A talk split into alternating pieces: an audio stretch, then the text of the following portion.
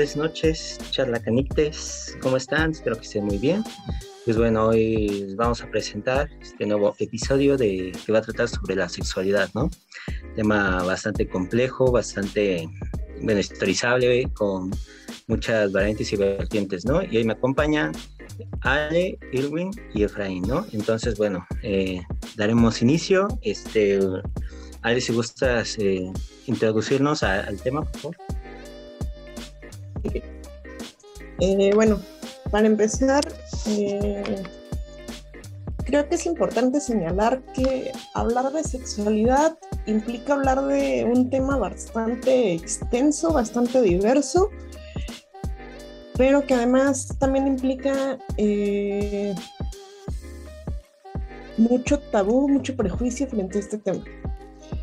Yo, bueno, es un tema que me encanta, de hecho, eh, pues como mi sueño, espero a corto plazo, es ser sexóloga. Eh, tengo en la mía una maestría en sexualidad desde, pues desde prepa, que realmente fue cuando me empecé a, meter a estos temas.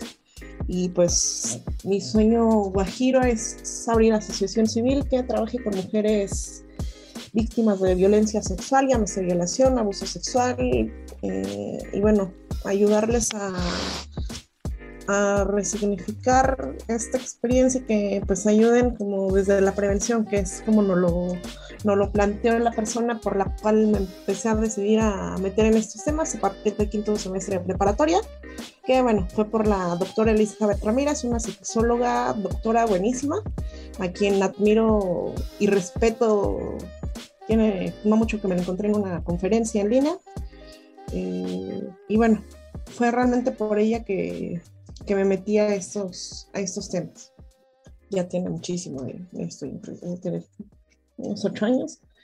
Pero bueno, si algo ya nos marcó es que la sexualidad no hay nada normal. Si no hay cosas cotidianas. Y que es una de las claves para entender la sexualidad.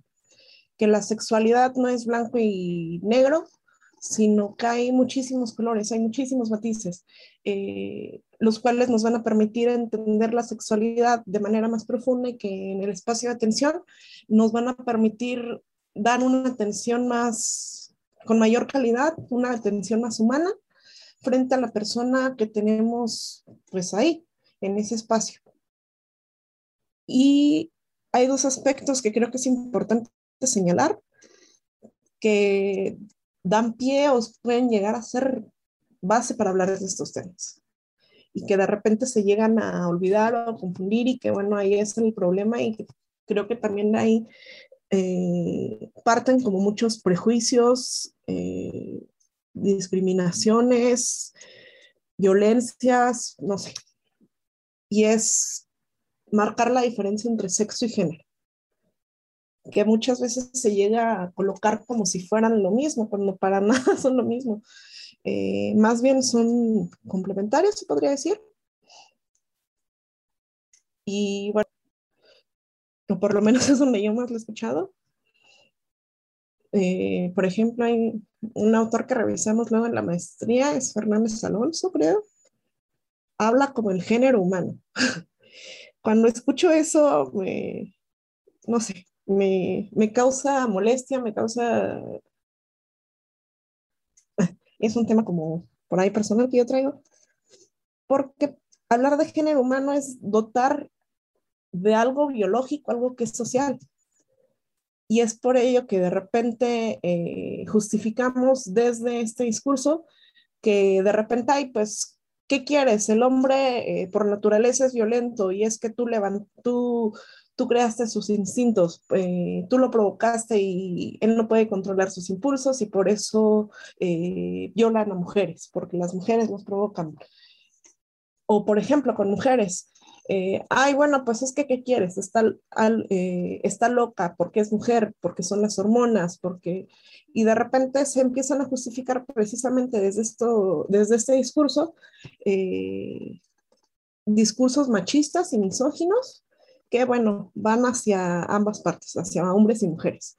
Y bueno, ni se diga hacia la población LGBT, eh, que también pues ahí se colocan como los raros, los enfermos, que, bueno, ahorita ya no, pero pues en algún momento se hicieron terapias de sanación, de conversión, eh, incluso en el DSM hay personas homosexuales, personas bisexuales, personas que no respondían a, a, un, a un, orden heteronormativo, una heterosexualidad, eh, eran personas enfermas, cuando simplemente una orientación distinta. Eh, lo cual, bueno, se puede explicar perfectamente desde los cuatro lones de la sexualidad, que, bueno, no voy ahorita a andar como mucho en eso porque no quiero como eh, hacer la introducción como muy extensa, pero eh, sí, creo que para hablar de sexualidad es partir de este entendimiento, que el sexo va a referir a algo biológico, algo cromosómico, algo fisiológico eh, y que es inmodificable. Es decir, yo mujer, aunque quiera producir espermatozoides, nunca voy a poder porque nací con características eh, de orden biológico, orden fisiológico, de orden cromosómico. Hombres no van a poder nunca menstruar o tal vez embarazarse. Que bueno, aquí habría que señalar también otro apartado, que son, bueno, las personas intersexuales, que también hay otro señalamiento importante que hacer, que escuché hace tres años en un congreso de sexualidad, eh, ahora el término correcto usar es personas intersexuales, no hermafroditas, porque bueno, el discurso, el debate que se coloca en el campo de las sexualidades, que aparte sexualidades precisamente para señalar estos matices, eh, al llamar hermafroditas de repente llega a ser un término un tanto mm, excluyente, discriminatorio, eh, también machista, que no alcanza a abarcar a personas que, eh, no sé, eh, por ejemplo, las personas transexuales, que tal vez no nacieron con características de orden fisiológico, eh, biológico, que responden a esta cuestión del hermafroditismo, pero que no se sentían a gusto con el cuerpo con el que nacieron, porque no se reconocían con el cuerpo que nacieron o no sé, mm, por ejemplo, esta cuestión del derecho a decidir qué sexo tener, eh, habían de repente como problemas médicos, porque pues los padres elegían por la, el infante, eh, pues el sexo y bueno, ya cuando estaban en etapa adulta era como, no, es que este no era mi cuerpo, mi cuerpo era, era otro y ya ahorita que desarrollé eh, a través de la adolescencia ya, por ejemplo, los senos, eh, y no sé, tal vez nacieron con pene, mm, como una decisión. Espero como estar dándome a entender con esto porque sí es como un tanto extenso el por qué se hace este cambio entre personas intersexuales y hermafroditismo, eh, que bueno, ahorita el término hermafroditismo ya está pues caduco. Bueno, hay algo importante que, que mencionaba Sale y precisamente es que mencionabas el carácter social que tiene la sexualidad. Entonces, en este sentido, podemos pensar que la sexualidad como tal vendría a ser un discurso social, discurso entendido en el sentido de, Foucault. Por lo tanto, eh, es cambiante.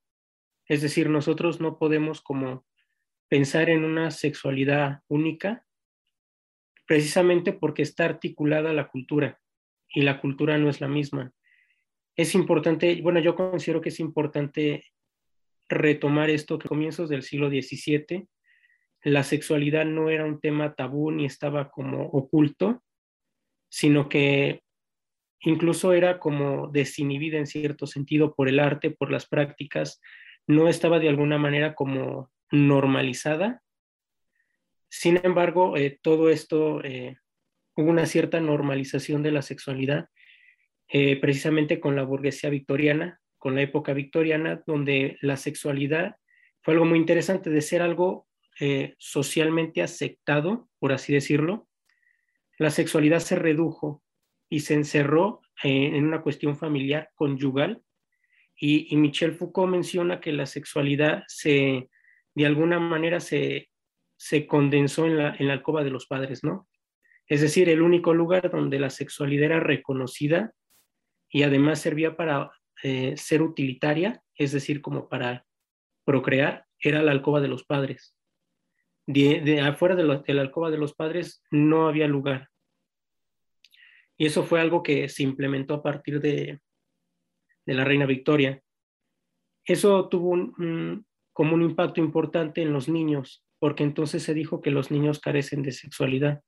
Y a mí me parece que eso fue como una violencia simbólica, precisamente no darle lugar a los niños, el, no darle la voz, y sobre todo el decir que la sexualidad eh, estaba completamente separada de los niños, ¿no? Entonces los niños eh, pues son puros, ¿no? Casi, casi como angelitos, eh, los niños no pueden hablar de sexualidad, había una censura, es decir, los padres guardaban silencio, ¿no? Los adultos mayores guardaban silencio en temas sexuales para que el niño no pierda su inocencia, por así decirlo, ¿no?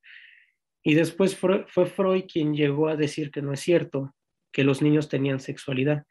Y entonces empezó a construir su teoría precisamente a partir de eso, ¿no?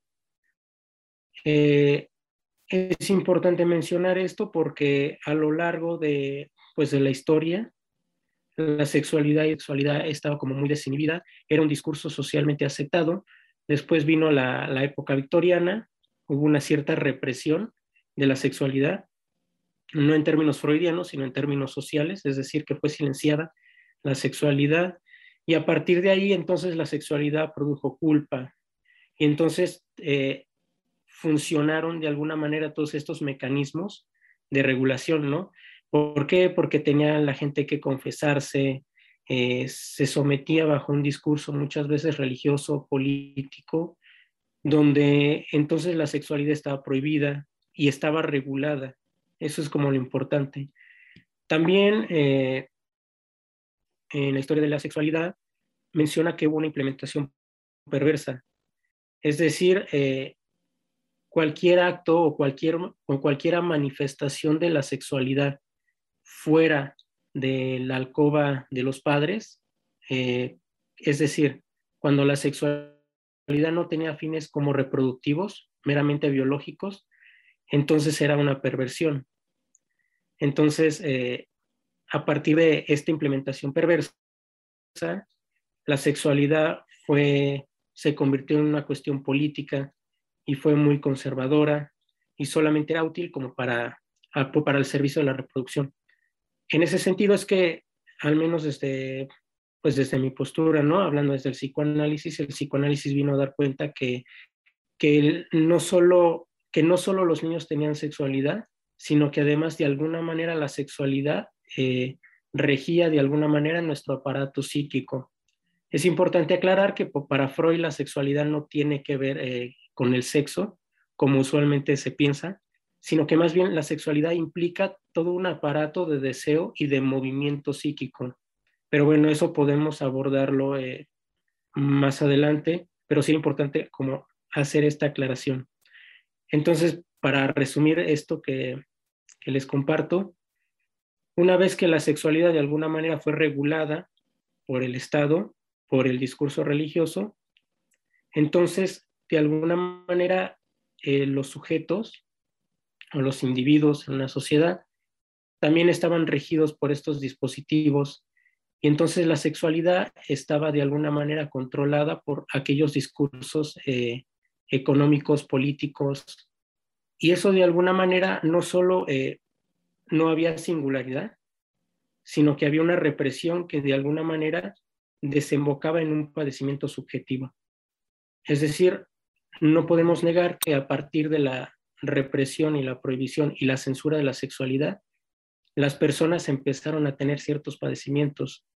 Por ejemplo, las histéricas, ¿no? Las histéricas o los histéricos eh, eh, es algo muy evidente que al principio Freud se dio cuenta de eso en un primer momento, eh, quienes tenían ciertos padecimientos tenían un problema de índole sexual. Y, eso de alguna manera aperturó a que el psicoanálisis eh, pues tomara lugar y diera otra lectura hacia la sexualidad. Bueno, primero que nada, muchas gracias, Efra, Ale, eh, por sus atinados comentarios. Y pues ahora vengo yo a ver cómo meto la pata, ¿verdad? No soy ningún experto en el tema. Em, pero bueno, eh, poco a poquito he ido este, pues, recabando cierta información, adquiriendo, no sé si decir formación, em, cuando más bien considero yo que eh, he estado intentando sensibilizarme respecto del tema puesto que hablar de sexualidad precisamente nos pone enfrente de situaciones o, cuestiones que a veces no colindan o no empatan con nuestras realidades personales. Y, justo en ese em, no empatar, justo en ese no encontrarse, es de donde de pronto surgen, creo, eh, entiendo, estas violencias que, que, por ejemplo, Ale mencionaba, ¿no? Y bueno, del comentario de Ale, em, me pareció hermoso, me pareció este, muy importante el poder repetir, el poder resaltar justo esta eh, línea, justo este comentario. Em, dotar de algo biológico a algo que es social.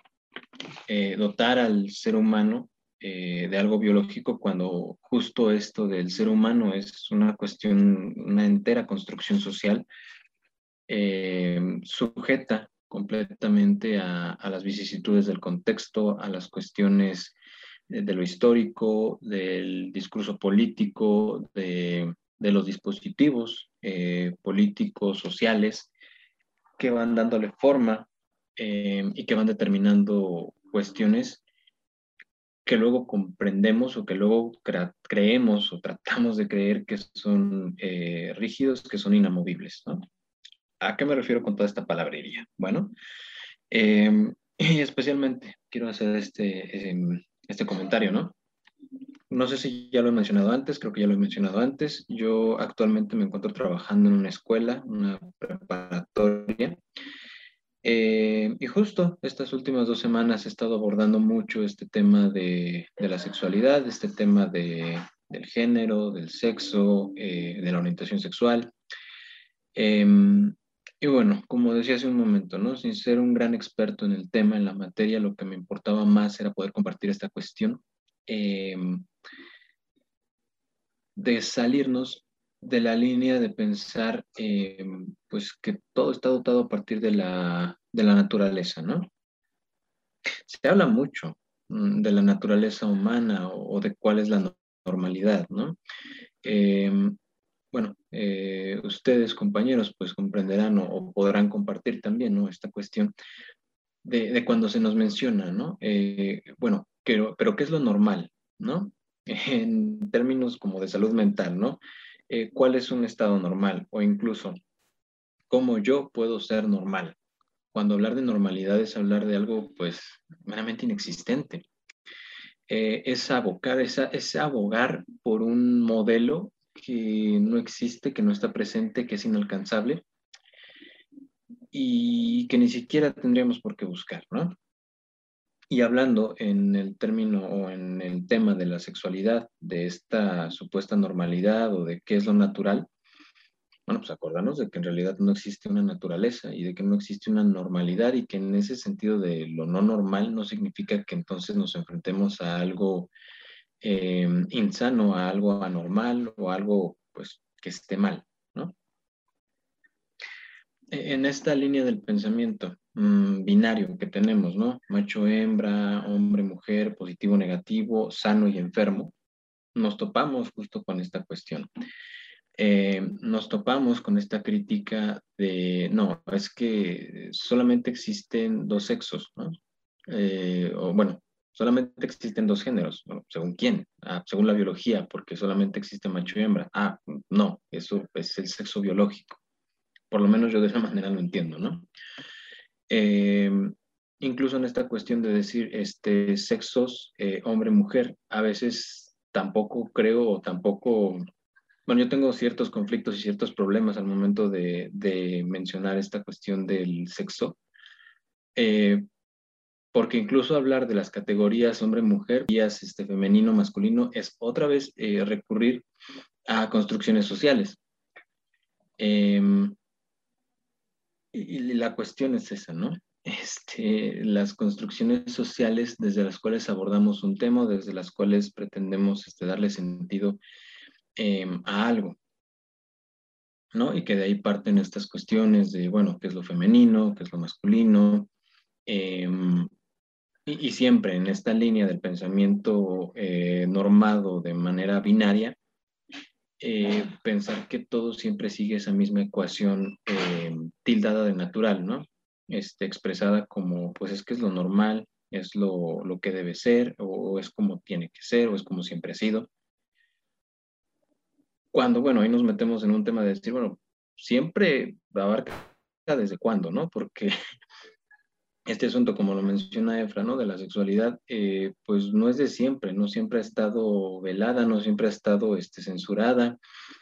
Em, estas cuestiones, ¿no? De decir, eh, por ejemplo, ¿no? El comentario de señor viejito, es que en mis tiempos no existían esas cosas. No, claro que existían, no son cosas, son personas.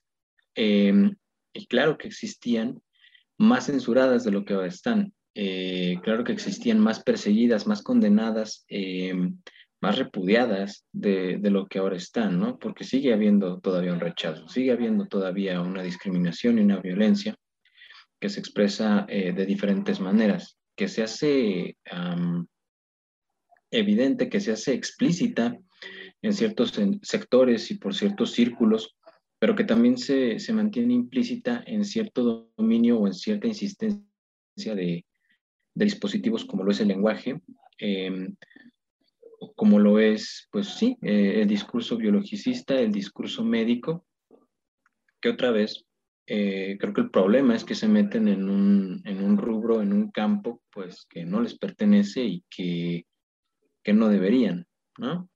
Siempre se busca em, la autorización desde el campo biológico de una ciencia dura eh, por el cual sea eh, permisible poder criticar y poder cancelar, bueno, no cancelar, poder censurar, poder este, rechazar realidades sociales, realidades humanas, más bien, cuando estas realidades humanas se desprenden completamente del discurso científico, al menos del tradicional biológico, ¿no? Especialmente en, esta cuestión, eh, me acuerdo de un texto, de un libro de eh, eh, Hans Hiram, El objeto fetiche, ¿no? Este, el objeto fetiche en la máscara de... Ay, perdón, acabo de olvidar el resto del título, espero que en un momento Ranferi pueda recordármelo. donde, bueno, al menos desde la lectura que yo realicé y al menos de lo que yo pude entender, eh, lo que el autor expone es justo esta idea, ¿no? La, la sexualidad humana es completamente un fetiche, ¿no? Una vez que nos alejamos de este em, requisito de eso, una, vez que ponemos o, o anexamos cuestiones que, que van más allá de la mera reproducción, entonces ya estamos hablando de un fetichismo. Esto incluso me, hacía recordar eh, esta, o me hacía pensar en esta cuestión de, ok, desde la naturaleza o desde lo que quieren abogar como naturaleza, ciertos círculos y ciertos discursos, em, que sería, no, es que la sexualidad es únicamente para la reproducción y la sexualidad es únicamente eh, a través de los matrimonios, como, como lo mencionaba Efraín, justamente a través de la, sexualidad solo tiene lugar en la alcoba ya desde ahí dices, bueno, ¿y eso de natural qué tiene? ¿no? En los animales existe un celo, em, una época de apareamiento que no requiere de estos rituales, que entonces, por lo que yo entiendo, pues ya estamos hablando de un fetichismo, ¿no? Eh, este, estos rituales del matrimonio o, del cortejo, eh, ya estamos hablando de un fetichismo, ya estamos hablando de un desarrollo de la sexualidad que no va por la vía natural, porque justamente la sexualidad ya es algo más bien del orden social, em, del, orden psicológico de, las personas, ¿no? que entonces no tendría por qué obedecer un sistema natural dictado por la biología y que tampoco entonces tendría que em, anexarse a este sistema otra vez binario que se tiene, ¿no? Macho-hembra. Em, el positivo y el negativo, el, las piezas que embonan, cuando, bueno, no hay, no hay una completud, hemos dicho varias veces, ¿no? Este, dentro de este discurso, dentro de esta teoría em, lacaniana, no hay una completud. Entonces, eh, hombre, mujer, no es que creen una completud o cierran un círculo. Em, y, en ese sentido, entonces, podemos entrar en el asunto de decir, bueno, entonces las otras realidades no se alejan tanto de esto, ¿no? Eh, ¿A qué me refiero? Bueno, estas otras configuraciones o estas otras posiciones, estas otras orientaciones en las cuales una persona se puede encontrar, no es que vayan en contra de la naturaleza, sino que otra son expresiones de lo humano es ya un alejarnos, es dar un paso eh, en una dirección completamente contraria, creo, eh, de la naturaleza. ¿no?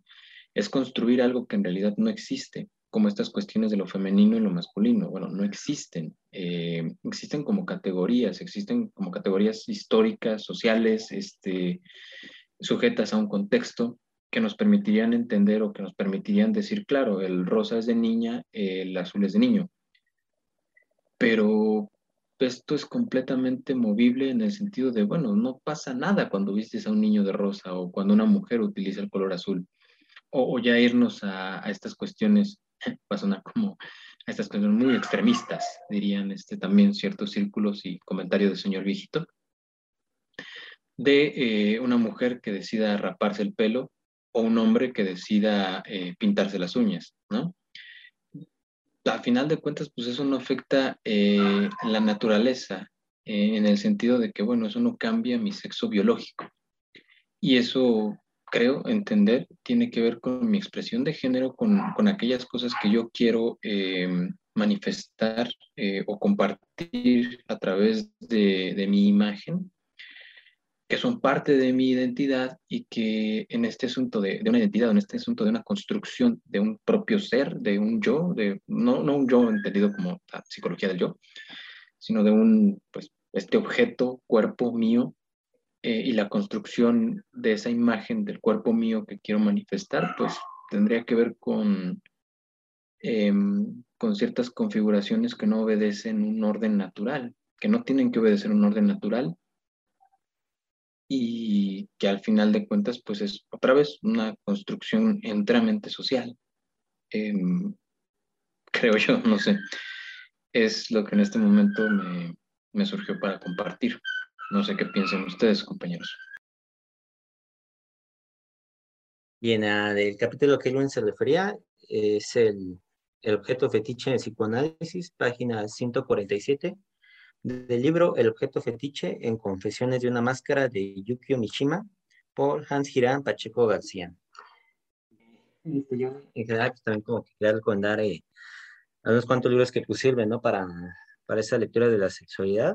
Y pues bueno, me empezaré con uno sobre el cuerpo, que es de una historia del cuerpo en la Edad Media, de Lecoq y Truon. También de David Le Breton, de la sociología del cuerpo, y pues bueno, ¿no? También hay un libro muy interesante que se llama No están los genes, racismo, genética e ideología, de Wanting, Rose y Cami. Y pues bueno, eh, ya propiamente sobre la sexualidad, pues me parecen dos muy imperdibles, son este, la construcción del sexo de Thomas Laquer y la aparición de la sexualidad de Donald Davidson, ¿no? También este, bueno, como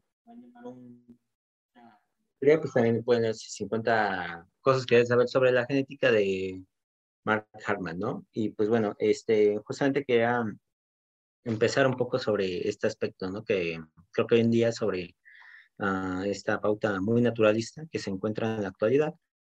Este, y pues bueno, tomando desde ese libro, pues este, en el libro de No están hay una crítica muy grande sobre el hecho de el determinismo genético sobre, pues bueno, ¿no? Las conductas.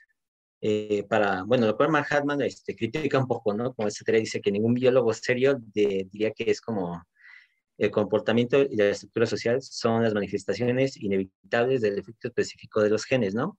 Pero me parece que justamente ese término, ¿no? Harman se refiere a un biólogo serio, pero la mayoría de las opiniones, pues como los que mencionaba, ¿no? De eh, personas, ¿no? De legos que opinan sobre de, que solamente dos géneros, que, eh, hombres igual a esto, pues este, justamente achacan a estos determinismos que de vuelta, este, ningún biólogo serio lo, lo usa, ¿no?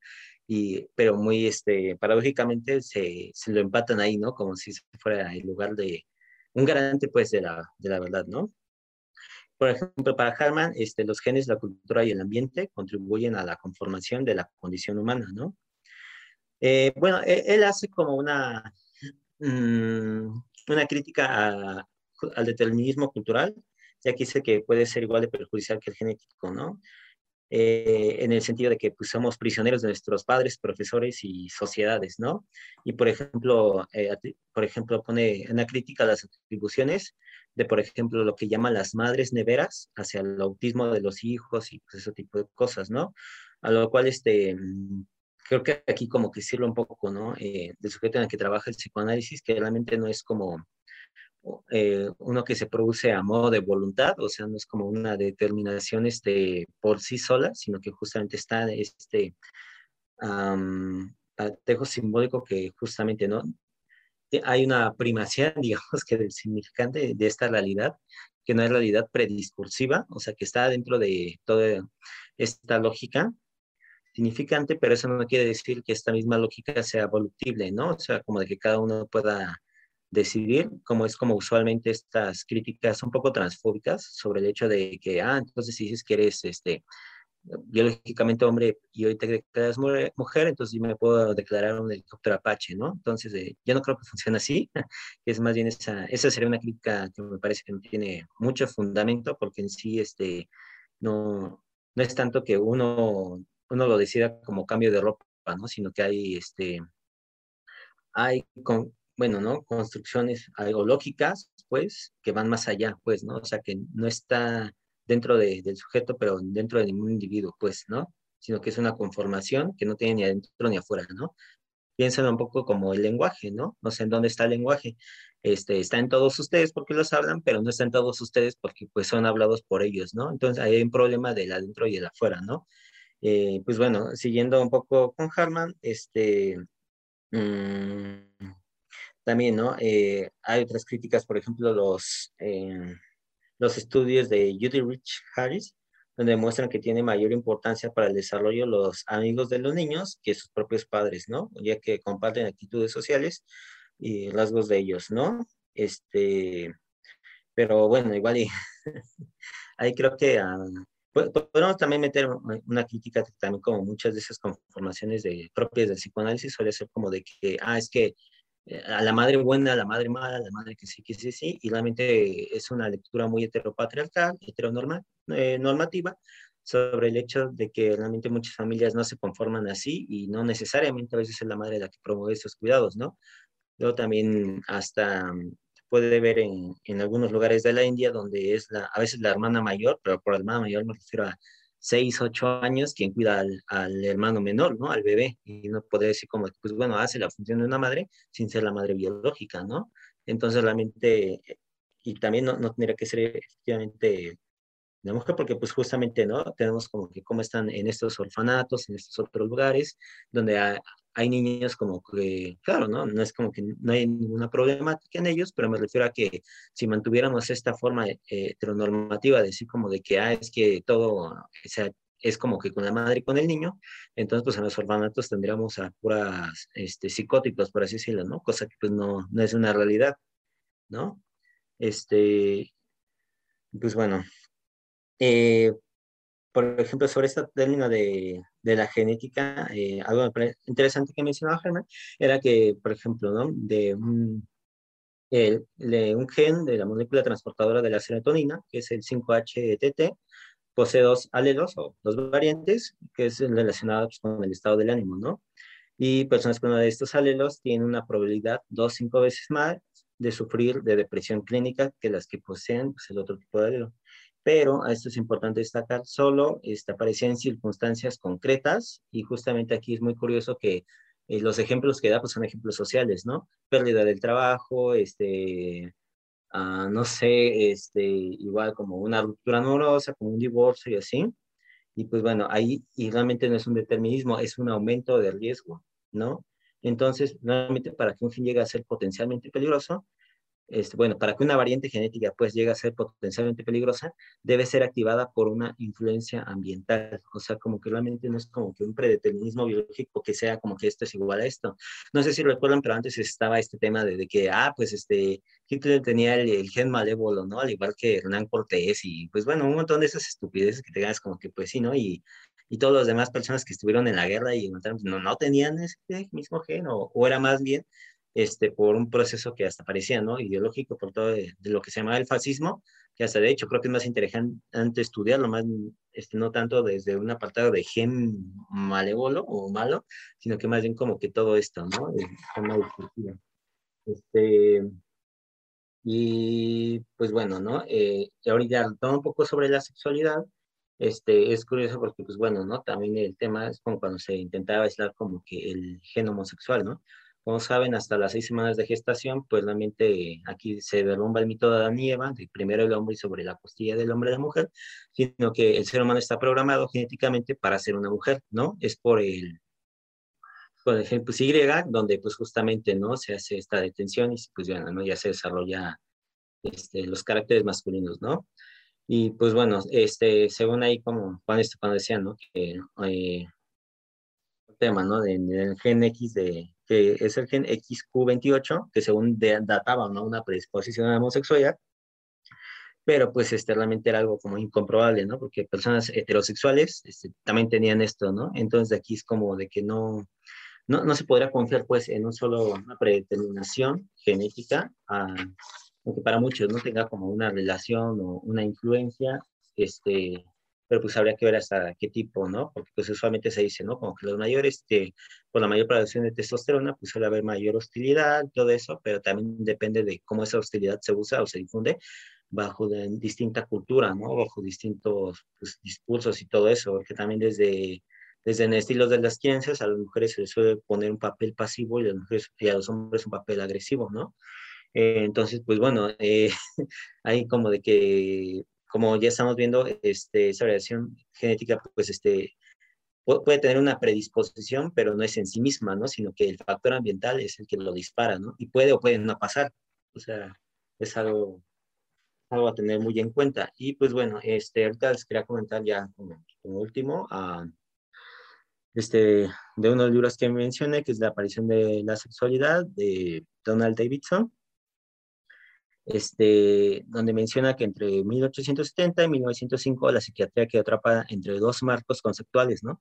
Uno que se alineaba con la neurología y otro con la fisiología. El tema de acá es que cuando se, bueno, eso también lo, lo, toma la, eh, la conformación de hombre y mujer, prácticamente desde, bueno, no con la, con la filosofía aristotélica, que era como de que por ese tema, ¿no? Que la mujer era como que un hombre mm, a medias, por así decirlo, porque no, no había tenido suficiente calor y no bajaban, por así decirlo, los, los genitales, ¿no? Que creo que había como que una dicotomía entre que pensaban como de que los genitales de las mujeres eran realmente los genitales del hombre, pero invertidos, ¿no? Entonces le daban una prioridad a, eh, al hombre, como se ve, ¿no? Algo muy patriarcal, digamos, en, en, ese sentido de pensamiento occidental de toda esa línea. Eh, también tenemos como por ejemplo que ya con la, eh, bueno, los avances de la medicina se intentaba encontrar, por así decirlo, la, digamos, este, la razón o el motivo del comportamiento, de, digamos que de las mujeres, ¿no? Como los misterios y todo eso, que era como el descubrimiento del clítoris, todo eso, que decía como que ah, es un pene pequeño, y ya con eso se decía, ¿no? Bueno, no me acuerdo bien quién era el está en el libro de Laquer, pero así mencionaba, ¿no? Como que ya con eso se iba a descubrir, ¿no? Los secretos y todo eso, y de hecho hay, hay un doble movimiento, porque antes se pensaba que más bien la mujer era que, quien quería más sexo, ¿no? Porque pues estaba en ese lado más primitivo principalmente, cuando el hombre más bien quería hacer más amistad, este, más, este, pues según los, los valores, ¿no? Que ahí se tenían, este, y si lo ven, pues hay un cambio de movimiento, ¿no? Donde actualmente se piensa como que no, pues es que el hombre no puede mantenerse en sus instintos sexuales y todo eso, y, pero, y que la mujer, de hecho a la mujer se le quitó todo este papel hasta sexual, ¿no? Que se, justamente uno de estos cambios fue que se descubrió que la mujer no necesitaba un orgasmo para procrear, cosa que, como les digo, había una dicotomía, había quienes no, pero había otra línea que sí pensaban que era necesario, por este mismo pensamiento de que había un modelo unisexual, ¿no? Del cuerpo, en donde las mujeres también secretaban semen, este, bueno, creencias antiguas, ¿no? este, pero justamente necesitaban justamente un orgasmo para poder procrear y ya cuando se vio que no necesitaban un orgasmo, también fue cuando se quitó pues peso a la sexualidad de la mujer, ¿no? Em, y pues bueno, en el sentido también de algo que se me hace muy interesante que menciona Davidson, es que es este tema, ¿no? En las perversiones sexuales primero se intentó encontrar el motivo, la razón de todo esto, eh, pues en los genitales, ¿no? Como de que ah, tenía que haber un desorden eh, en, en, esa parte fisiológica, ¿no? Pero después, justamente ahorita de lo que les decía, ¿no? La neuropsicología o la fisiología. Eh, pero después, como, bueno, obviamente era, falló porque pues no, no, no encontraban nada o no, era muy fútil, ¿no? Esas evidencias, entonces pasaron a intentar explicarlo a partir desde el cerebro, ¿no? Que era como que no, pues desde el cerebro este, tenían la ventaja que era como que no, pues como es muy complicado estudiar todo eso así, pues aunque no tengamos evidencias concretas sobre eso, pues las suposiciones ahí siguen, ¿no? Entonces, lo que después como que, eh, bueno, no hubo este momento cuando ya la psiquiatría se hizo como una ciencia separada, este, pues es lo que hablan como la obsesión del siglo XIX por la perversión.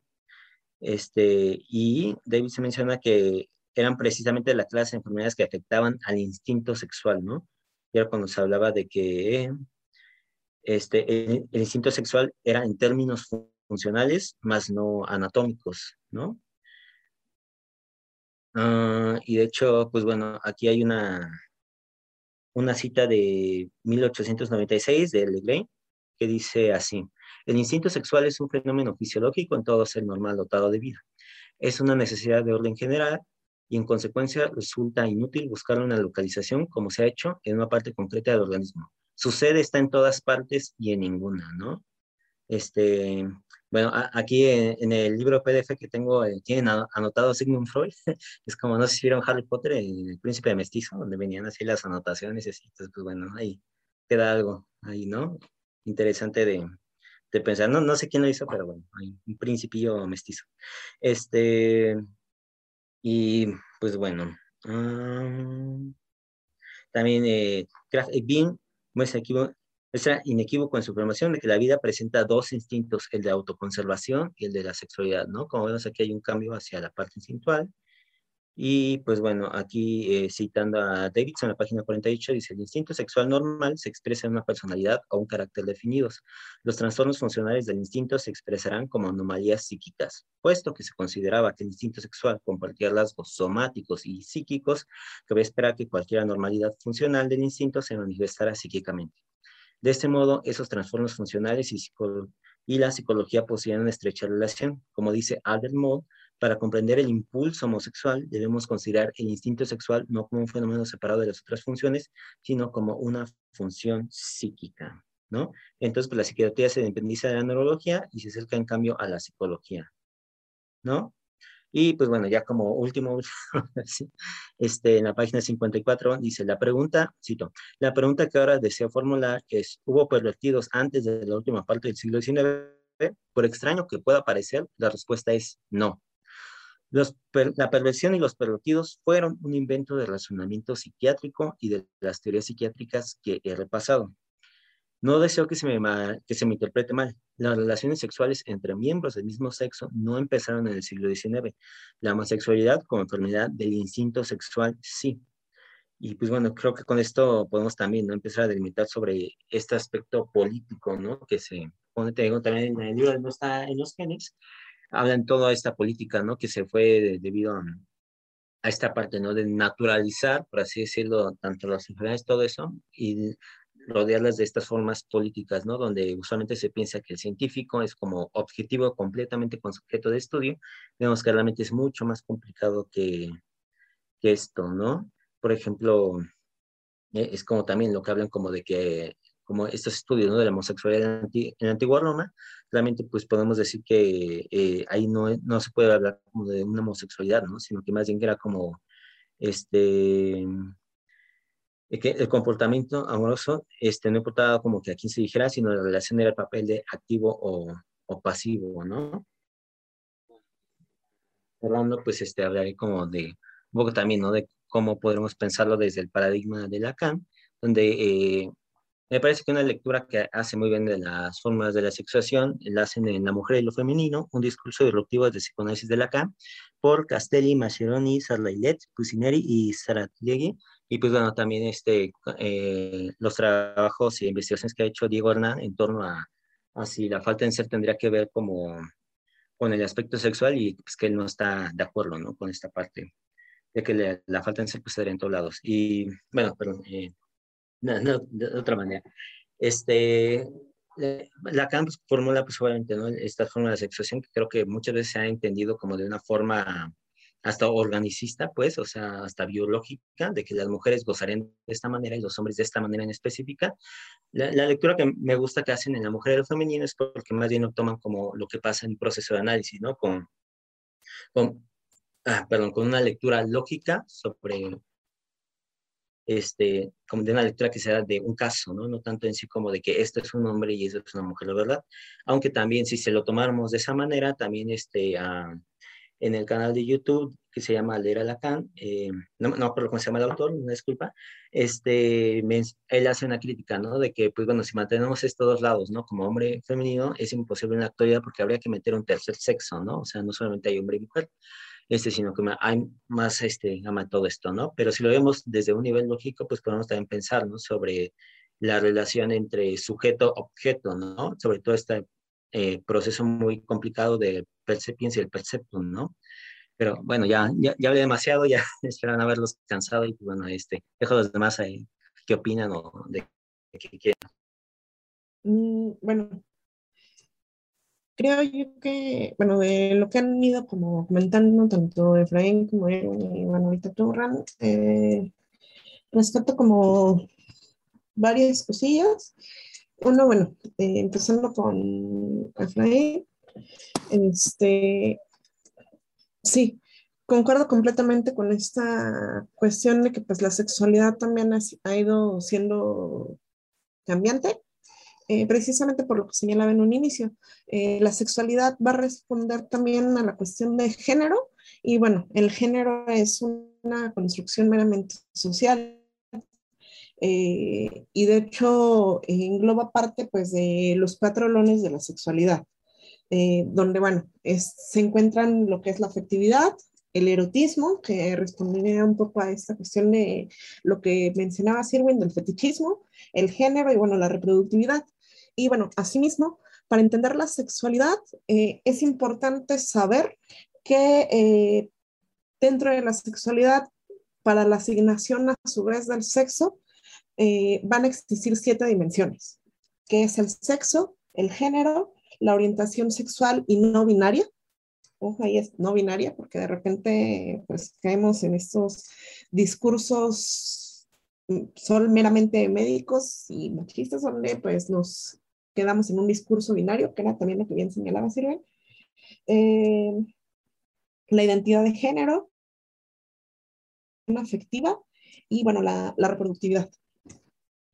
Y que, bueno, de todo esto se hace un entramado precisamente hacia las orientaciones sexuales, hacia las relaciones que vamos creando, eh, no sé, realmente es como pues bastante amplio. Por ejemplo, Judith Butler dice que el sexo va a ser una categoría lingüística para dar cuenta de lo, de la, de lo que es la feminidad, que bueno, a su vez va a responder eh, a construcciones de carácter simbólico, donde bueno, eh, se cimentan las prácticas sociales. Eh, por otro lado, Simón de Beauvoir va a decir que no se nace mujer, sino que se llega a ser, porque aprendemos a hacerlo, que era, bueno, ya lo que, lo que habían ido como pues, señalando. Y bueno, eh, también lo que menciona Adrian Rich en su texto de la heterosexualidad obligatoria y la existencia lesbiana, que se hizo un texto hermosísimo y sumamente interesante. Eh, precisamente frente, a esta cuestión de la homosexualidad, que también llega a pasar mucho, eh, o no sé, de repente cuando escuchamos homosexual pensamos únicamente en gays, es decir, hombres homosexuales, pero de repente se deja de lado también a pues mujeres lesbianas. Eh, y bueno, lo que plantea Adrian Rich en ese texto es que todas las mujeres en algún punto tenemos como cierta parte de homosexualidad, eh, pero que reprimida desde una construcción, una sociedad patriarcal, machista, que le sirve eh, que la mujer sea eh, heterosexual, que le sirve crear una heteronormatividad frente a la sexualidad. ¿Por qué? Porque eh, a las mujeres, que también es algo que Gail Rubin enseñó, así como Nick Winnie, se les da la función de ser un objeto para la reproducción de descendientes y bueno, así pues como hacer que la sociedad subsista. Eh, y es meramente la función que se le da a la mujer y tan se le da esta función que en muchos textos ni siquiera se habla de la existencia de un clítoris, que es eh, un órgano que, bueno, las mujeres tenemos, eh, que es meramente para el placer sexual, no tiene ninguna otra función. pero de repente como que se, se desdibuja, se visibiliza la existencia de este órgano y que, bueno, frente a lo que ya señalaban tanto Ramferi como Irwin, eh, y bueno, también Efraín más desde esta cuestión que se le dio lectura de la sexualidad solamente dentro del hogar, eh, y bueno, el matrimonio para procrear, para reproducirse, eh, de repente a mí me llega a hacer mucho ruido que se hable de órganos reproductivos porque bueno, sabemos bien que el lenguaje tiene bastante peso y cuando nombramos como órganos reproductivos ya le estamos dando cierta función. Creo yo que más bien sería órganos sexuales, porque eh, ya dota de, algo distinto. No sé, creo que es por lo menos lo que voy rescatando de los comentarios que pues van haciendo y eh, sí, creo que hablar de sexualidad es un tema amplísimo. Eh, por ejemplo, me comentaba una colega hace ya tiempo, entonces que la sexualidad, para entenderla, tienes que saber que es algo que siempre nos va a acompañar. Y sí, de hecho, cuando llego a dar talleres de estos temas, suelo abrir también con otra pregunta adicional del señalamiento, que es ¿Sabían ustedes que ahorita todas y todos quienes estamos aquí estamos teniendo relaciones sexuales? Hay grupos donde sale la cara de espanto de, no, ¿cómo? ¿Pero qué? No, eh, no es posible. Eh, precisamente frente como este tabú de la sexualidad y este malentendimiento, mal lectura que se da frente a estos temas. Todo el tiempo desde que nacemos hasta que morimos tenemos relaciones sexuales. ¿Por qué? Porque convivimos con otros individuos que también son seres sexuados, convivimos constantemente con el otro sexo. Por lo tanto, ello implica el estar teniendo relaciones sexuales, que bueno, aquí es distinto a pues la práctica sexual, donde pues también hay múltiples variantes eh, y que bueno, aquí una práctica sexual sana siempre va a implicar que haya un consentimiento por parte de ambas partes o las múltiples partes que formen parte de esta práctica. Háblese de tríos, de, eh, no sé, eh, orgías, no sé, hay mil formas de vivir la sexualidad. Pero vuelvo a lo que señalaba, siempre todo consensuado porque si no estamos hablando de violación sexual, de abuso sexual, de violación.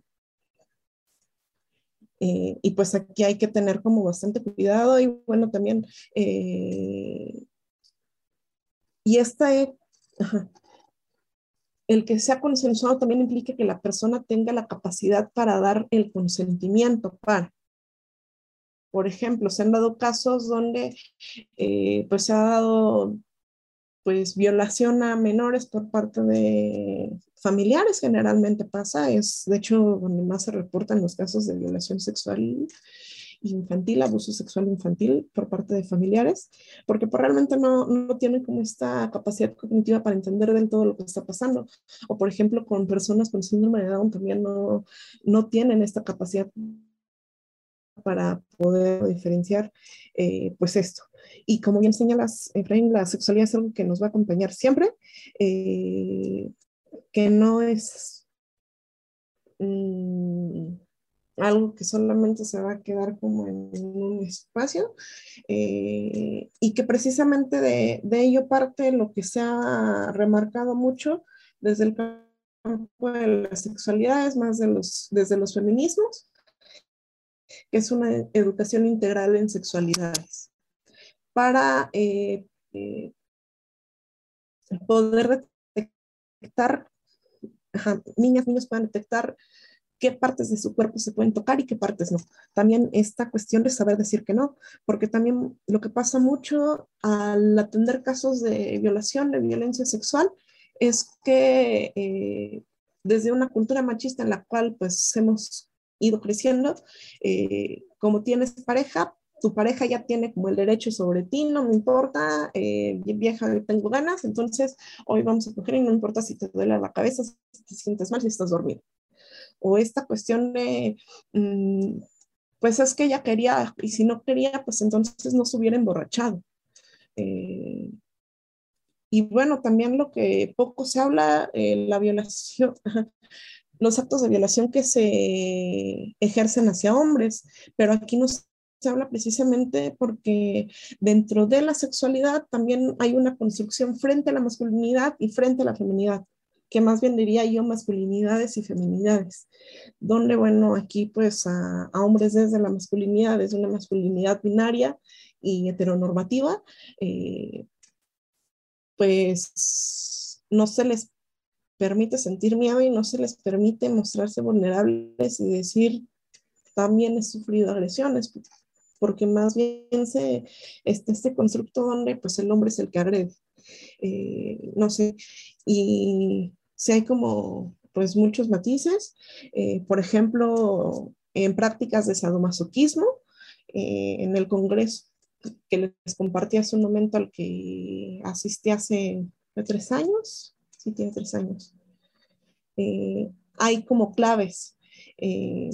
por ejemplo, llegan a usar los colores del semáforo para decir hasta dónde sí y hasta dónde no, y eso se tiene que respetar porque si no, ya se cae también aquí en una cuestión, puede ser de abuso sexual, de violación, de violencia sexual, eh, como en todas sus connotaciones.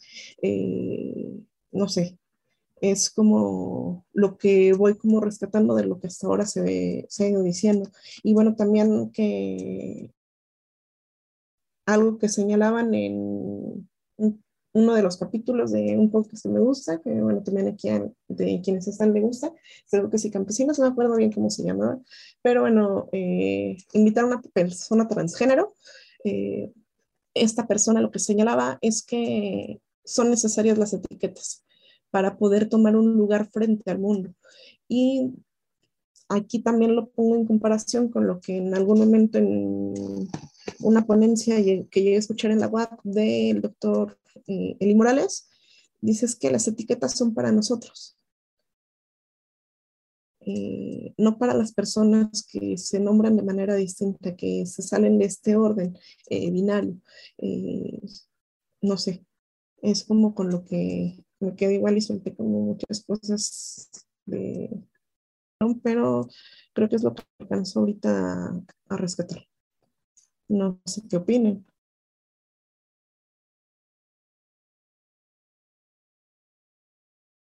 Ah, bueno, nada más como último comentario de lo que está diciendo ahorita, eh, referente a la educación integral en sexualidad. De hecho, eh, bueno, a nivel legal, dentro del artículo 3 de la educación, ya está señalado que, bueno, eh, a nivel legal es importante que se dé educación sexual obligatoria. Es decir, este debate que había hace, no me acuerdo hace cuánto, de que se dé o no educación sexual dentro de las escuelas, ya no es un sí o no, es un sí porque sí, porque dentro de eh, el marco jurídico, esto pues ya está como obligatorio. Eh, lo malo es que, bueno, quienes imparten esta formación, esta educación, pues tienen el mínimo, por no decir nada, de formación en sexualidades. Vaya, hace no mucho me tocó coincidir con un doctor que no sabía poner un condón, lo cual es bastante preocupante porque se supone que el sector salud es quien, pues, bueno, eh, forma, eh, educa en estos temas. Y que un doctor no sepa ponerlo es como, bueno, sí, alarmante. Bueno, y todavía un poco peor es que, por ejemplo, el Estado piense que educación de las sexualidades humanas es solamente enseñar métodos anticonceptivos y hablar sobre las enfermedades de transmisión sexual, ¿no? Es como un dispositivo como para, para regular más que para informar. Entonces es un punto como, como a debatir muy, muy interesante el que, el que menciona, Sale. Bueno, eh, hay algo que yo quiero rescatar del comentario de Ranferi, o no sé si fue Irwin también quien lo mencionó, precisamente el tema de la perversión porque creo que podemos como sacar algo interesante de ahí. Yo, eh, bueno, tengo un libro donde habla eh, un psiquiatra que es muy conocido, al menos quienes estudiamos aquí en psicología, que se llama Richard von Kraft Ebing, un libro que se llama Psicopatías Sexuales, porque en la década de los 60 del siglo XIX o de los 70, perdón, del siglo XIX, comenzaron a utilizarse el término perversión sexual en, en esta tradición médica para referirse a ciertas anomalías sexuales. Eh, es decir, eh, ciertas desviaciones, vamos a decirlo así, ciertas desviaciones de la conducta en cuestión de la sexualidad y eso dio paso a que, bueno, hicieran tratamientos eh, muy lamentables, ¿no? A fin de controlar encerrar a las personas, excluir a las personas y los catalogaban y los etiquetaban como perversos. Sin embargo, la propuesta de este psiquiatra que yo les menciono, de Kraft Ebing, él menciona algo muy interesante y él va a distinguir entre perversión y perversidad. Voy a leer nada más una parte. Eh, estoy en la página 53 y dice, Perversión del instinto sexual, como será visto más adelante, no debe confundirse con perversidad en el acto sexual. Este último puede ser inducido por otras condiciones psicopatológicas. El acto perverso concreto, tan monstruoso como puede ser, es clínicamente no decisivo. Para diferenciar entre enfermedad, es decir, la perversión, y vicio o perversidad, uno debe de investigar toda la personalidad del individuo y el motivo original que indujo al acto perverso. Esto será encontrada la llave para el diagnóstico. Bueno, más allá de, pensarlo como en un diagnóstico, esta distinción entre perversión y perversidad nos ayuda para pensar a la primera como una variedad de sexualidad y erotismo que de alguna manera puede existir entre nosotros. Y más bien podemos pensar o designar la perversidad como lo que sí tiene que ver como con la maldad, es decir, con eh, actos de, perversidad como los actos de violencia sexual que, mencionaba Ale, ¿no? Violadores, eh, pedrastas, actos en los que no hay acuerdo, en los que un sujeto ejerce un cierto poder violento sobre el otro sin ningún consentimiento. Sin embargo, perversión como tal se refiere a la diversidad sexual entre, entre sujetos que están de acuerdo entre ellos y con otros en disfrutar de una amplia eh, sexualidad o un amplio, una amplia práctica erótica, por así decirlo. Es importante esto porque, bueno, retomando lo que venía mencionando, en la época victoriana toda la práctica sexual que se llevara a cabo fuera de la reproducción era catalogado como una perversión. Entonces no había lugar como para que la persona de alguna manera experimentara su sexualidad de forma singular y como él, y como él quisiera. Y eso me parece que es algo muy importante, subrayarlo, precisamente y darnos cuenta, incluso siendo un poco más tajante, al menos eh, en Lacan, por ejemplo, la sexualidad siempre es perversa, ¿no? O sea, es perversa porque casi nunca, o bueno, por lo general, los encuentros sexuales que se tienen no buscan como fin la reproducción, sino obtener cierto placer. Inclusive, eh, al menos desde el psicoanálisis, y como ya venían mencionando, la sexualidad no pertenece al campo de lo natural, no es biológica. ¿Por qué? Porque nosotros no nos regimos por el instinto. Eso es también e, es, otra cosa importante que igual no sé si pudieras como profundizar eh, un poco, Irwin eh, o Ranferi, porque a veces se piensa eh, la sexualidad de una forma instintual, es decir, como si hubiera una naturaleza animal que sale de repente, ¿no? Y, y es como esa parte carnal, natural, biológica, que de alguna manera atenta, ¿no? Contra la sociedad. Y no, no es como tal, la sexualidad es mucho más complicada y no se puede reducir a, un mero instinto. Por ejemplo, eh, el instinto estaría muy presente en los animales, ¿no? Por ejemplo, en los perritos que de repente vemos en la calle que, están copulando. Eso es completamente instintual y opera en el orden del signo. Ahorita que Ranferi mencionaba el significante, opera en el orden del signo. ¿Qué significa eso? Que un signo representa algo para alguien.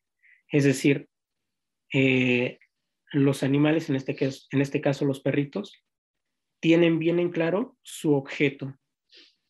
Es decir, en el instinto, el objeto está fijo.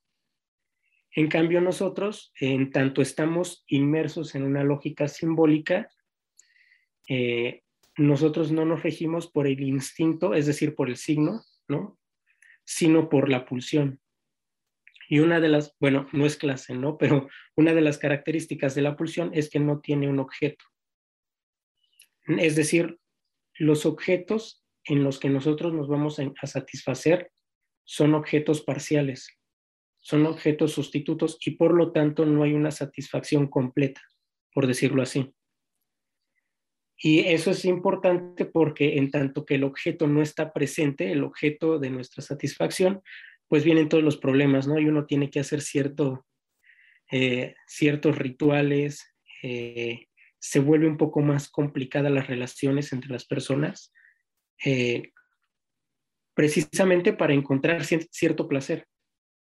Es decir, yo no puedo llegar con una persona y decirle, oye, este, vamos a tener relaciones sexuales porque pues quiero sino que hay todo un proceso muy neurótico, ¿no? Pero de alguna manera eh, hay todo un proceso como para regular y que por medio del lenguaje se pueda llegar a algo.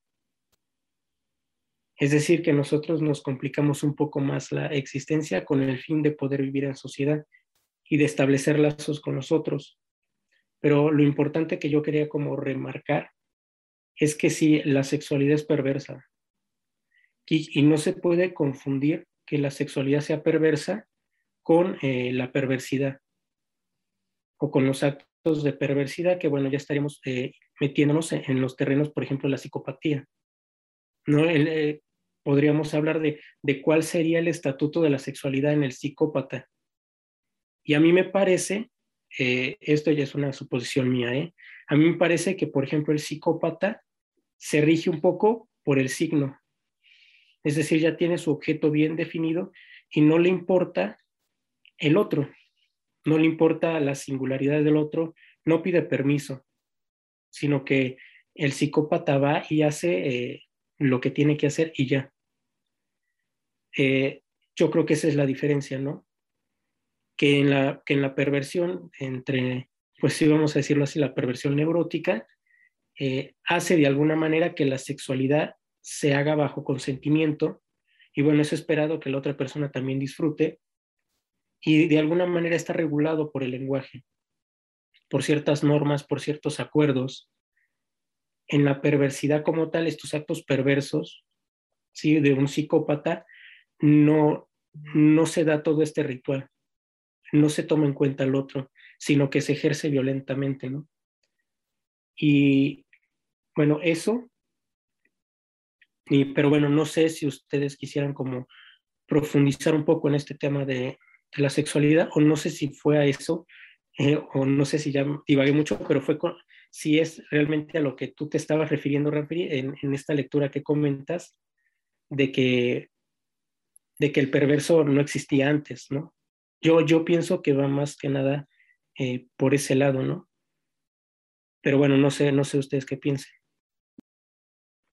Eh, bueno, bueno, tratando como de retomar un poquito el comentario que hacía hace un rato y tratando precisamente de seguirlo sobre esta línea de, de lo que mencionaba Hans Hiram en el objeto fetiche, eh, creo que sí, va por esa misma línea, ¿no? Em, ahorita que lo mencionabas como, bueno, la reproducción de los animales, porque pues hablar de sexualidad no es hablar de, la parte animal, la reproducción o, este deseo de la reproducción, esta, este proceso precisamente de la reproducción en los animales seguía o se Sí, encuentra su, forma, su manera a través justamente del instinto, ¿no? Que nos habla ya eh, de un objeto determinado, que nos habla ya de un proceso determinado, incluso de temporalidades, ¿no? Estas épocas de celo, estas temporadas o estos estados de celo de, los animales en los cuales, bueno, pues ellos buscan reproducirse eh, por algo del instinto eh, y que no es algo del ser humano, recordando un poquito mm, en el texto de eh, George Bataille, El erotismo, eh, creo justo es en ese texto, él habla de, esta distinción entre el, animal y el ser humano, que para él, bueno, lo, relevante era esta distinción a través de decir, bueno, nosotros estamos en una especie de celo perpetuo, ¿no? ¿no? No recuerdo bien si es Bataille quien lo menciona o, o menciona que alguien lo menciona, o, pero bueno, por ahí va la idea. Eh, de hablar justamente de una sociedad o de, una relación o de, una, mm, ¿cómo decirlo? Sí, de este sentido que establecemos con, con lo sexual, con lo erótico, a través no de un deseo de reproducción, sino de un deseo de placer, de un deseo de satisfacción. Y que ya desde ahí eh, sería justo lo que Mm, lo, justo lo que Freud retoma o lo que Freud explica con, como esta, con esta cuestión del fetichismo, ¿no?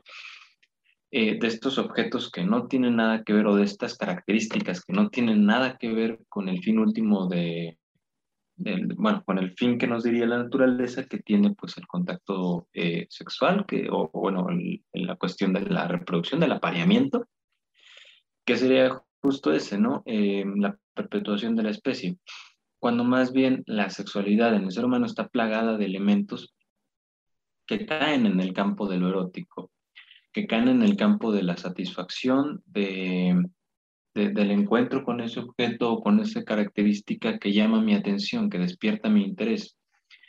Em, estos objetos que en realidad no están determinados de manera natural, es decir, no es una pulsión hablando justamente de este término de la pulsión en psicoanálisis, no es que exista esta pulsión que va dirigida eh, a cierto cuerpo, ¿no? A cierto objeto. Eh, a una mujer de determinadas eh, características o a determinada característica del cuerpo, ya sea de un hombre, de una mujer o, de un cuerpo, este, para no poner justamente esta, esta cuestión del género, ¿no? Desde el sexo biológico y también del género. Eh, recordaba las palabras de un docente em, mm, de, la Universidad Autónoma de Querétaro, el doctor Javier Rosales, hablando justo de esta cuestión de la, de la sexualidad y del, erotismo. Él decía, no, bueno, imagínate tú eh, como persona, eh, esa parte del cuerpo del otro que te llama la atención son las piernas, ¿no?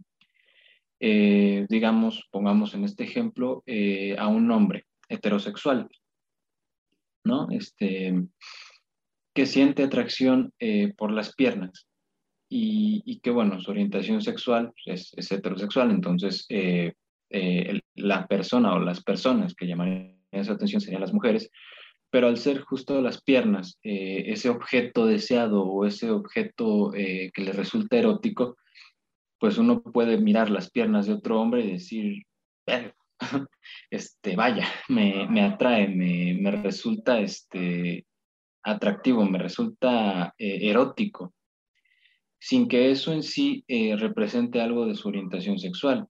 Eh, también podremos decir, bueno, sin negarlo en realidad, Pero eh, ahí está justamente ese objeto del placer, justamente ese objeto que causa la atracción, que causa el interés, y que no tiene que ver con una cuestión natural, puesto que, ¿qué tendría que ver, no? O, objetos o, características que van por otro sentido, ¿no? Este, el cabello largo o corto, eh, liso, lacio o rizado. Todas estas cuestiones, bueno, no obedecen al sentido propiamente dicho de la reproducción obedecen a un sentido propiamente de lo atrayente, de lo que resulta erótico, de lo que resulta, este, no, tengo fresca la, referencia del origen etimológico de, la palabra, pero refería justamente a esto, ¿no? Algo que llama la atención, algo que despierta el interés, que no, eh, que no, ¿cómo decirlo? Que no comprende la completud del objeto o, incluso la completud o el fin último del encuentro, pero que llama la atención, que es eso que primero atrae eh, y que eso no está determinado por una forma o fórmula natural, sino que otra vez, eh, hablando de que el ser humano es, es esta construcción social, eh, obedece más bien a una cuestión de un sentido tanto histórico como personal, creo, en el cual pues resulta atrayente una cosa o, se libidiniza cierto objeto o la pulsión se dirige en cierta dirección, porque no existe un, objeto determinado. Bueno, el complejo el tema, como todo lo que terminamos hablando de acá. Y pues bueno, este, un poco para retomar lo que Mm, lo que cuestionabas, Efra, este, sí, sobre ese tema de la conciencia, sí, pues justamente, ¿no? O sea, como vemos todo este tema histórico, que, bueno, ¿no? Con esta apertura que dio Michel Foucault en la historia de la sexualidad, pues justamente, ¿no? Este, fue como hacer este cambio, ¿no? En lugar de pensar como que, eh, pues que el cuerpo era como que algo, por así decirlo, incambiable, invulnerable desde el principio de los tiempos, sino que más bien había, ¿no? Que más bien los discursos también, este, sean un cambio de ahí, ¿no?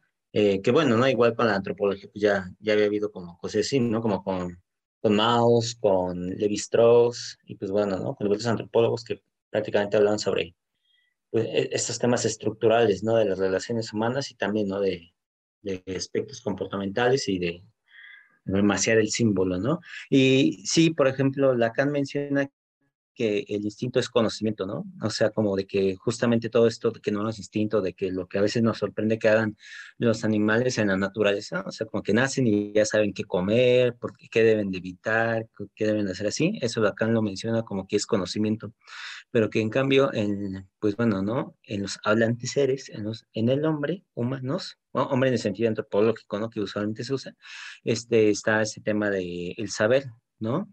Entonces, eh, justamente, pues ahí creo que hay un cambio, ¿no? Por ejemplo, en, de una cosa implementar a todo tratamiento posible de la psicosis, eh, justamente, ¿no? En el esquema Erlen, eh, la construcción que hace Lacan ahí, ¿no? En torno a, a, pues bueno, ¿no? De lo que podemos ver como que los tres se pone ahí, ¿no? Simbólico, imaginario y ahí la realidad, es que justamente, ¿no? La realidad pues tiene esta estructuración ficcional, ¿no? O sea, como que no, no es como la realidad no vendría a ser eh, la aproximación a lo que está justamente más allá de nosotros, ¿no?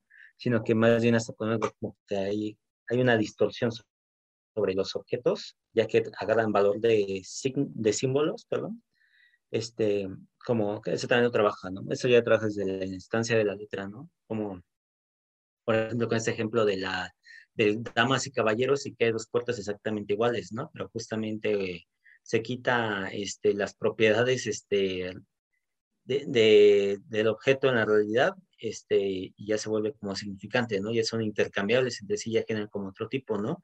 Lo que también eh, se ve como, por ejemplo, en la metáfora, ¿no? De el gato hace wow, ¿no? O sea, ese tipo de cosas que realmente no, no responde a una realidad, pero justamente es más bien una realidad simbólica, ¿no? Por eso es que a mí me parece que menciona que una realidad prediscursiva significa que no hay realidad por fuera del discurso, ¿no? Que es como justamente, ¿no? Lo, este, mm, esa estructuración lógica es la que estructura también como que propiamente la, eh, la realidad. Entonces, en sí, probablemente no, no tendríamos como, sí, esta relación con el objeto en sí, sino como la formación que se tiene del objeto, ¿no? Em, desde ahí como la estructuración lógica del fantasma, ¿no? Lo que a veces dicen como que todos hacen el amor, pero con su fantasma, ¿no? Y que pues el fantasma también tiene una propiedad expresa como, digamos, este fantasma colectivo, ¿no? Sí, sin apelar a Jung ni nada de eso por el estilo, pero como que habría como que ciertos convenios sociales que todos admiten y justamente lo que queda dentro del marco de la realidad es como lo que es posible y por fuera es como que esta parte imposible, ¿no? Como lo que mencionan hace rato, ¿no?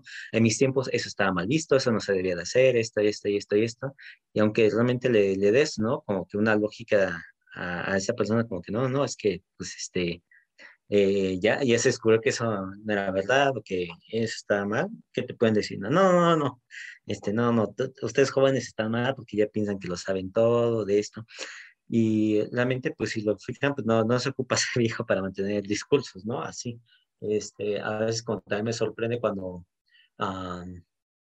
mm, cuando la gente se burla, ¿no? Diciendo, hablando de la homosexualidad como si fuera una enfermedad, cosa que no es y después como que hablan como de, como, ah, se refieren a la heterosexualidad como de que, ay, sí, este, medio heterosexualidad, jajaja, pero realmente, pues si se fijan, este, el concepto de heterosexualidad, al menos hasta donde he encontrado, igual y hay unas disidencias históricas ahí, pues este, inicialmente pues también este, aparecían los libros psiquiátricos, ¿no? Porque heterosexualidad era una enfermedad, ¿no? E, e, era la enfermedad de pues, querer tener mucho coito con tu pareja, ¿no? O sea que sí, realmente referirse a heterosexualidad era referirse a una enfermedad pero discursivamente ya con la aparición del concepto de homosexualidad, pues ya se hace esta dicotomía, ¿no? De, ah, no, más bien es lo enfermismo, lo que sea, pero si se fijan, pues es como que la misma palabra, pero ya con un cambio discursivo y social, pero se toma como si hubiera sido desde siempre, ¿no? Como justo lo que mencionaba hace rato, ¿no? O sea, eh, había varios estudios que genetistas donde querían como que apelar a qué parte disfuncional genética estaba en los romanos, que porque eran tenían estas tendencias homosexuales, cuando más bien ahí no, no aplican estas concepciones modernas porque justamente ellos no se consideraban homosexuales, era el amor a la belleza, ¿no? O sea, era amor a la belleza para alcanzar esa idea de la belleza, no nada, nada de lo que nosotros tenemos, y también era un papel social de pasivo, eh, activo, ¿no? Que realmente pasivo activo no tenía que ver con... Eh, con ser hombre o ser mujer, ¿no? Que se pasó en la actualidad, pero antes pues era como pasivo, también eran los esclavos y los niños, o sea, que no tiene que ver con una conformación eh, de uno mismo.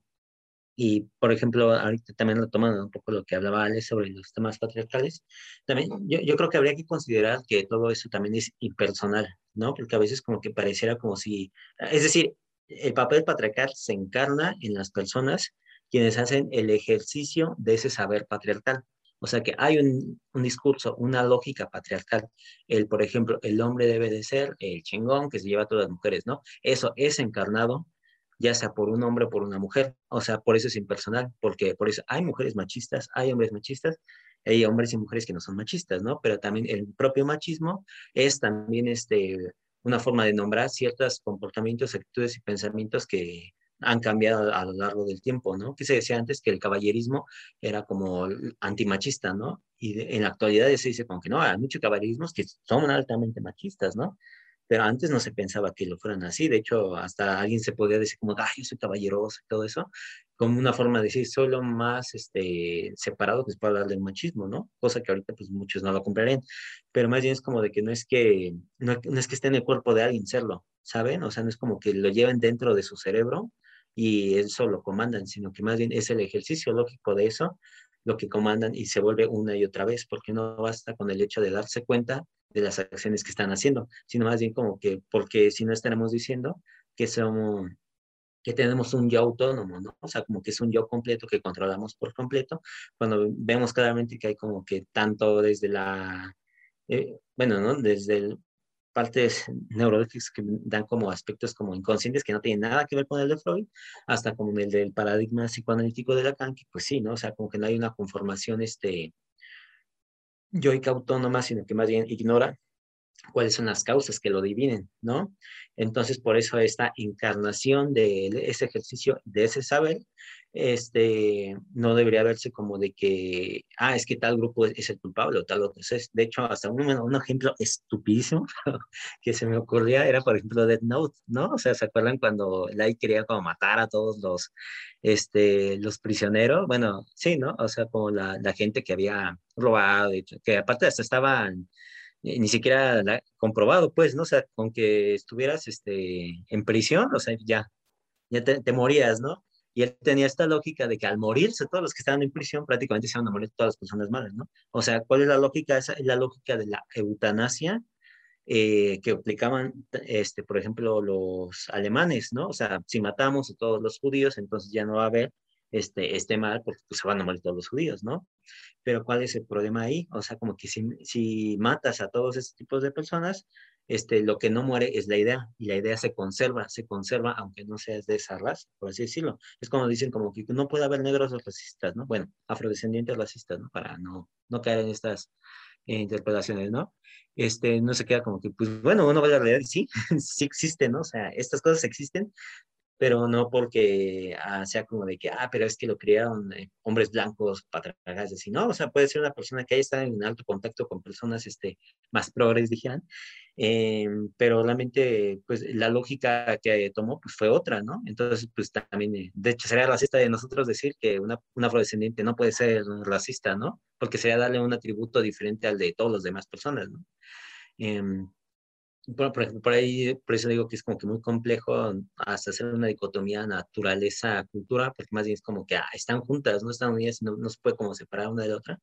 Y lo que menciona también Lacan de la inmixción de otra edad, o sea, como que realmente lo más, este, lo más adentro que tenemos nosotros es más bien al otro, ¿no? El otro con mayúscula, ¿no? Que es como también es impersonal, o sea, no es como de que justamente alguien lo sea, ¿no?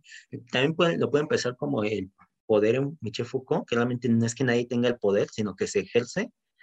Este, es como cuando daba, igual lo digo mal, pero este ejemplo de la maestra, maestra, maestro que ve a todos los alumnos y ejerce, por ejemplo, ese poder, em, pero al mismo tiempo es visto por todos los demás, ¿no? Y también pueden ejercer su propio poder. Hoy lo podemos aplicar en, por ejemplo, en las clases de Zoom, ¿no? Por ejemplo, un maestro tiene el poder, por ejemplo, de decirlo de, de reprobar, de decirte esto del otro, pero también al contrario, todos los alumnos tienen el poder de grabarlo y subir eso pues, a, redes sociales, ¿no?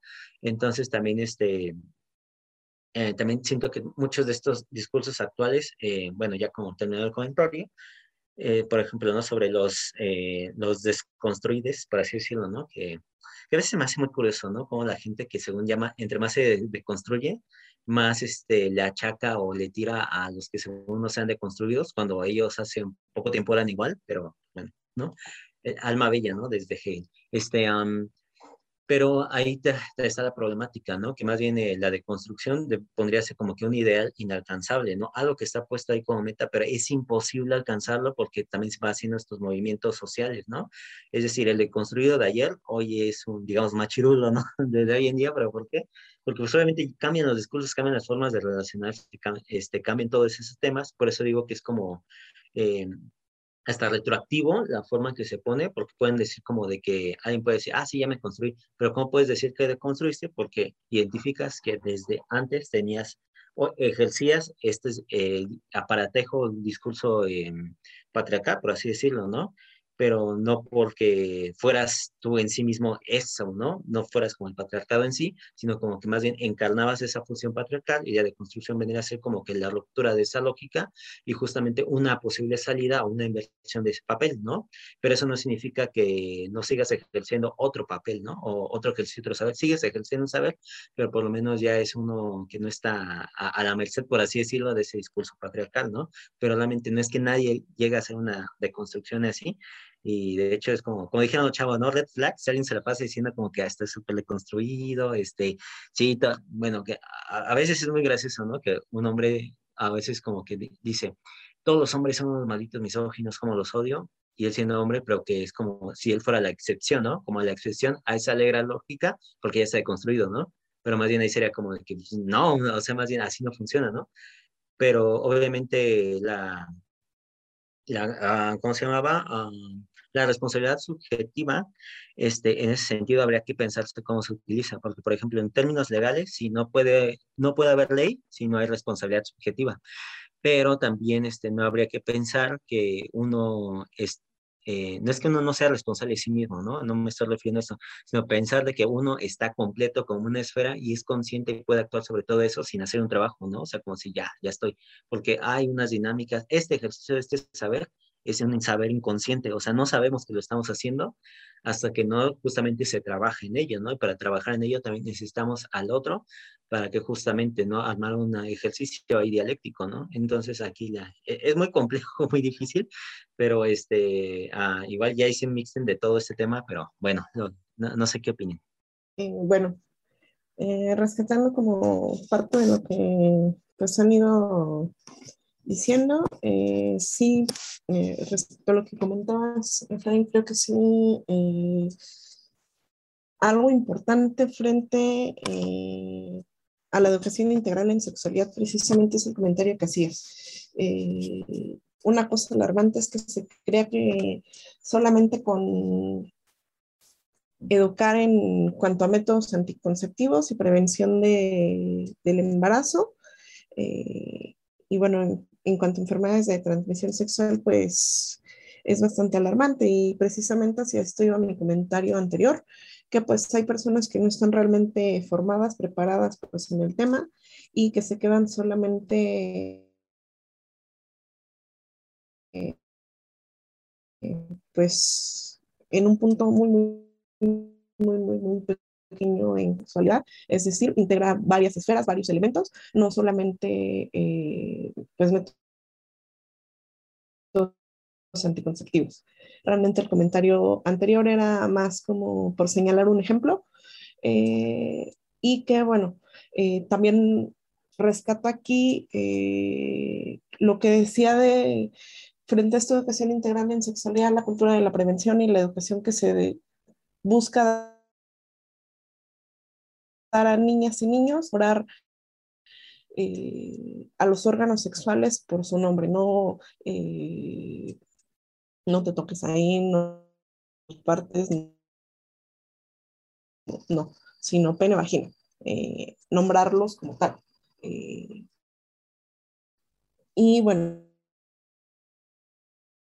respecto a lo que decía Silvia de los fetichismos, también bueno, en el Congreso y en preparatoria, cuando pues la sexóloga de la cual hablé un inicio nos llegó a hablar de este tema, en un lugar eh, frente a estos objetos de, de, culto que se le da como cierto significado dentro de las religiones y pues también pues cierta utilidad para ritos. Esto después se coloca o se, se traduce en el campo de las sexualidades, eh, sea a partes del cuerpo, pero también a objetos. Objetos que mediante los cuales se va a buscar pues dar placer eh, y que bueno precisamente responden a una de las dimensiones eh, por medio de las cuales pues bueno de las dimensiones por las cuales se asigna el sexo así como de los cuatro olones de la sexualidad que es el erotismo. El erotismo como mencionaba hace un momento eh, corresponde a cualquier cosa que nos cause placer. Me decía la colega que les mencionaba hace un inicio hace, hace un momento, perdón. El comer, por ejemplo, no sé, una hamburguesa me puede resultar erótico. El usar cierto tipo de prendas me puede resultar erótico. El tal vez salir a caminar me puede resultar erótico porque no solamente responde a una cuestión sexual, sino a algo que nos cause placer. Eh, placer de todo tipo. Eh, y bueno, ya esto se va adecuando pues a, los distintos tipos de fetichismo. Eh, un ejemplo era lo que les mencionaba hace un momento, el sadomasoquismo, eh, no sé, tal vez em, el uso como de ciertas prendas de látex, no sé. Eh, y bueno, frente a esta cuestión pues de la homosexualidad y pues los hombres deconstruidos, también creo que hay queda un amplio camino por, por recorrer, por revisar, porque de repente frente a estos discursos se va tomando mm, un machismo disfrazado, por decirlo, pues de, de, alguna manera, porque se van apropiando, pues, otros espacios, otros saberes que, bueno, tocan a, otros campos, otras poblaciones. Eh, y bueno, también aquí, como pues, tal vez último comentario, no sé, eh, escuchaba hace poco un stand-up de un especial que sacaron en Netflix de personas homosexuales. Ya el último, mm, estando, pero que salió ahorita, se me fue el nombre, dice que la homosexualidad no, ya es momento de empezar a hablarla, sacarla a la luz, de no esconderla, de dejar de usar esos términos de eh, es que salí del closet, no, eh, sino empezar a ocupar más espacios públicos y tomar también tal vez cierta mm, postura cómica frente a estos discursos machistas, eh, no sé, es mm, lo que se me queda. Y lo que decía al final era eh, que esto también es resistencia. El burlarse, el hacer sátira frente a estos discursos también es una forma de resistencia. El tomar espacios como por ejemplo en el stand-up es una forma de resistencia. No sé, este sería como el último comentario que quería. Bueno, eh, así como estuviste mencionando, pues este, sí, hay, muchas cosas, ¿no? Que, tomar de, aquí. Yo siento que, bueno, no empezamos con, un solo, es un solo tema, ¿no? Es decir, sexualidad, pero como vimos, eh, se, fue abriendo, ¿no? Bastante, bastante, eh, a muchos ángulos, ¿no? Desde, pues, que, bueno, no es algo que podemos ver desde el apartado histórico, el apartado también, este, biológico, el apartado cultural, también apartados contemporáneos, ¿no? Sobre también cómo, cómo ponen todo este tema, ¿no? David idea como de que en cierto punto fue la, se dio este grado, ¿no? De existencia, donde se le daba el grado de, dime qué sexualidad tienes para decirte quién eres, ¿no? O sea, también como es, eso llegó hasta cierto punto, ¿no? Hace, a tener como el garante de esta verdad, ¿no? Pero bueno, eh, me parece que sí, en nuestro podcast no, no podemos abarcarlo todo, ni, ni tampoco es una presunción, ¿no? De decirlo todo, pero creo que todas estas cosas pues siguen quedando, ¿no? Más a debate, más pensamientos, igual y pues bueno, ¿no? Quienes escuchen, pues no, no, es que seamos nosotros ahora los nuevos garantes de la verdad y todo lo que les dijimos pues ya sea, ya, ya lo citen y ya, ya estén bien, ¿no? Sino que más bien es como, ah, igual, ¿no? Si están en un punto contrario, pues pueden, este, pueden comentarlo, igual pues pueden pensarlo, dilucidarlo, pueden decir como que no, ¿no? Se equivocan en tal o tal punto, pero está, estaría muy bueno, ¿no? Empezar a discutirlos, empezar a verlos, porque igual, como siempre decimos, nosotros no somos los nuevos garantes de la verdad, no decimos lo verdadero de lo verdadero, pero simplemente hablamos ¿no? un poco de, de lo poquito que podemos conocer, que podemos dilucidar en torno a estos conceptos. Y sí, eh, como todos los temas son, son complejísimos, pero pues bueno, este, ya me, ya estaría cerrando esto, nos estaremos despidiendo y pues espero que haya sido de su agrado, que al menos este, eh, algo de estos puntos, ¿no? Alguien haya suscitado más preguntas, ¿no? Más que alguna respuesta en concreta. Y pues bueno, eh, me despido, muy buenas noches, días, tardes, cuando estén escuchando, entonces nos vemos a la próxima charla que Bye.